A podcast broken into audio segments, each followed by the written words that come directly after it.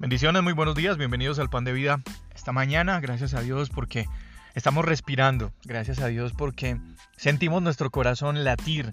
Gracias a Dios porque nuestros sentidos están activados y eso es evidencia que la misericordia del Señor hoy nos está cobijando a todos con un milagro muy grande que casi nunca nos detenemos a contemplar y es el milagro de la vida. El escritor eh, de los Proverbios Salomón en el capítulo 3, versos 1 y 2 dice, Hijo mío, no te olvides de mi ley, y tu corazón guarde mis mandamientos, porque largura de días y años de vida y paz te aumentarán. Yo creo que todos nosotros em, tenemos una imagen de lo que es una brújula. Algunos tal vez no hayamos tenido la oportunidad de tenerla en nuestras manos, algunos otros sí, y de saber cómo funciona una brújula, pues es un aparato de localización, de ubicación que nos mostraba o nos muestra siempre el norte. Siempre la aguja nos señala el norte como una ruta que nosotros podemos encontrar fácil de seguir. Así es que si nuestro camino es hacia el sur, obviamente tenemos que caminar en contra de la manecilla que nos está mostrando el norte, pero si nuestro camino es el norte, pues obviamente seguimos esa indicación. Eso no sucede hoy en día con la tecnología. No sucede hoy en día porque pues ya no, nosotros no sabemos ni siquiera o no tenemos necesidad ni siquiera de saber dónde queda el norte, el sur, el este o el oeste. Sencillamente nuestro celular tiene aplicaciones que nos muestra dónde estamos ubicados y cuál es la ruta más corta que podemos seguir.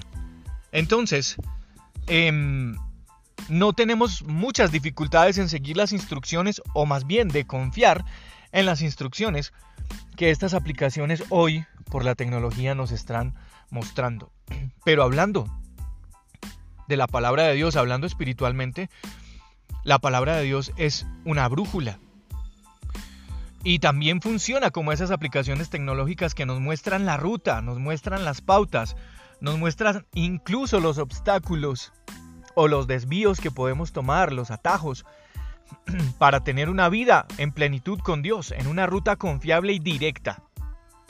Pero, ¿qué hace entonces que nosotros en muchas ocasiones no sigamos las instrucciones de la Biblia? Y la primera razón es la negligencia. A veces estamos tan ocupados en las cosas de la vida que nos, nos olvidamos de mirar las indicaciones que la palabra del Señor nos está mostrando.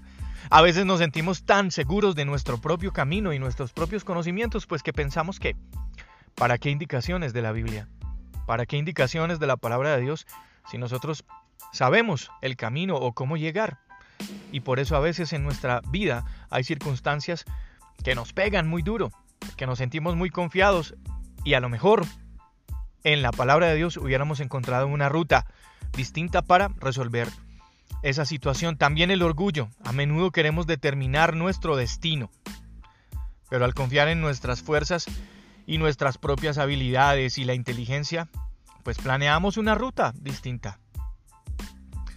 Y Dios mostrándonos el camino más mm, bendecido, menos tortuoso, pero a veces no lo escogemos porque es el camino en el que tal vez haya un precio más alto que pagar. Y el orgullo detiene entonces la acción de la palabra de Dios en nuestra vida, también las distracciones. La senda de la obediencia a Dios no es fácil. En ocasiones puede ser muy difícil, pero el enemigo de nuestras almas ofrece muchas otras rutas, muchos caminos que ofrecen, que, que nos presenta placer, comodidad, si ignoramos lo que Dios nos está diciendo. Y aunque en muchas ocasiones esos caminos parecen agradables al comienzo, pues la palabra del Señor dice que al final son caminos que llevan a la destrucción. Número 4. Las dificultades también nos impiden no seguir las instrucciones de la brújula, que es la palabra de Dios. Siempre que aparecen obstáculos en nuestro camino, la tendencia natural es tratar de evadirlos.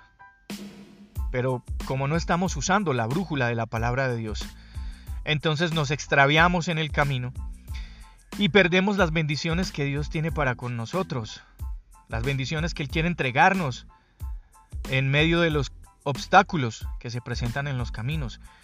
Y a veces hay obstáculos que son necesarios en los caminos. Nos ayudan, nos enseñan, nos potencializan en muchas otras cosas. Entonces, quiero preguntarte esta mañana, ¿por qué estar por ahí deambulando?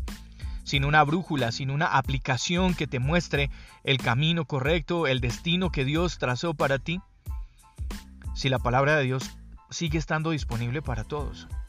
Así que en este pan de vida, esta mañana tengo que decirte, o quiero decirte más bien en el nombre del Señor Jesús, que si estás llevando un camino muy difícil, o tal vez no hayas encontrado la ruta para salir de ciertas situaciones, la palabra de Dios está para instruirte, para enseñarte, para guiarte. Por eso Salomón decía, Hijo mío, no te olvides de mi ley, y tu corazón guarde mis mandamientos, porque largura de días y años de vida y paz te serán aumentadas. Yo soy Juan Carlos Piedraíta y este es el pan de vida. Esta mañana para todos ustedes un abrazo, bendiciones, cuídense mucho como siempre.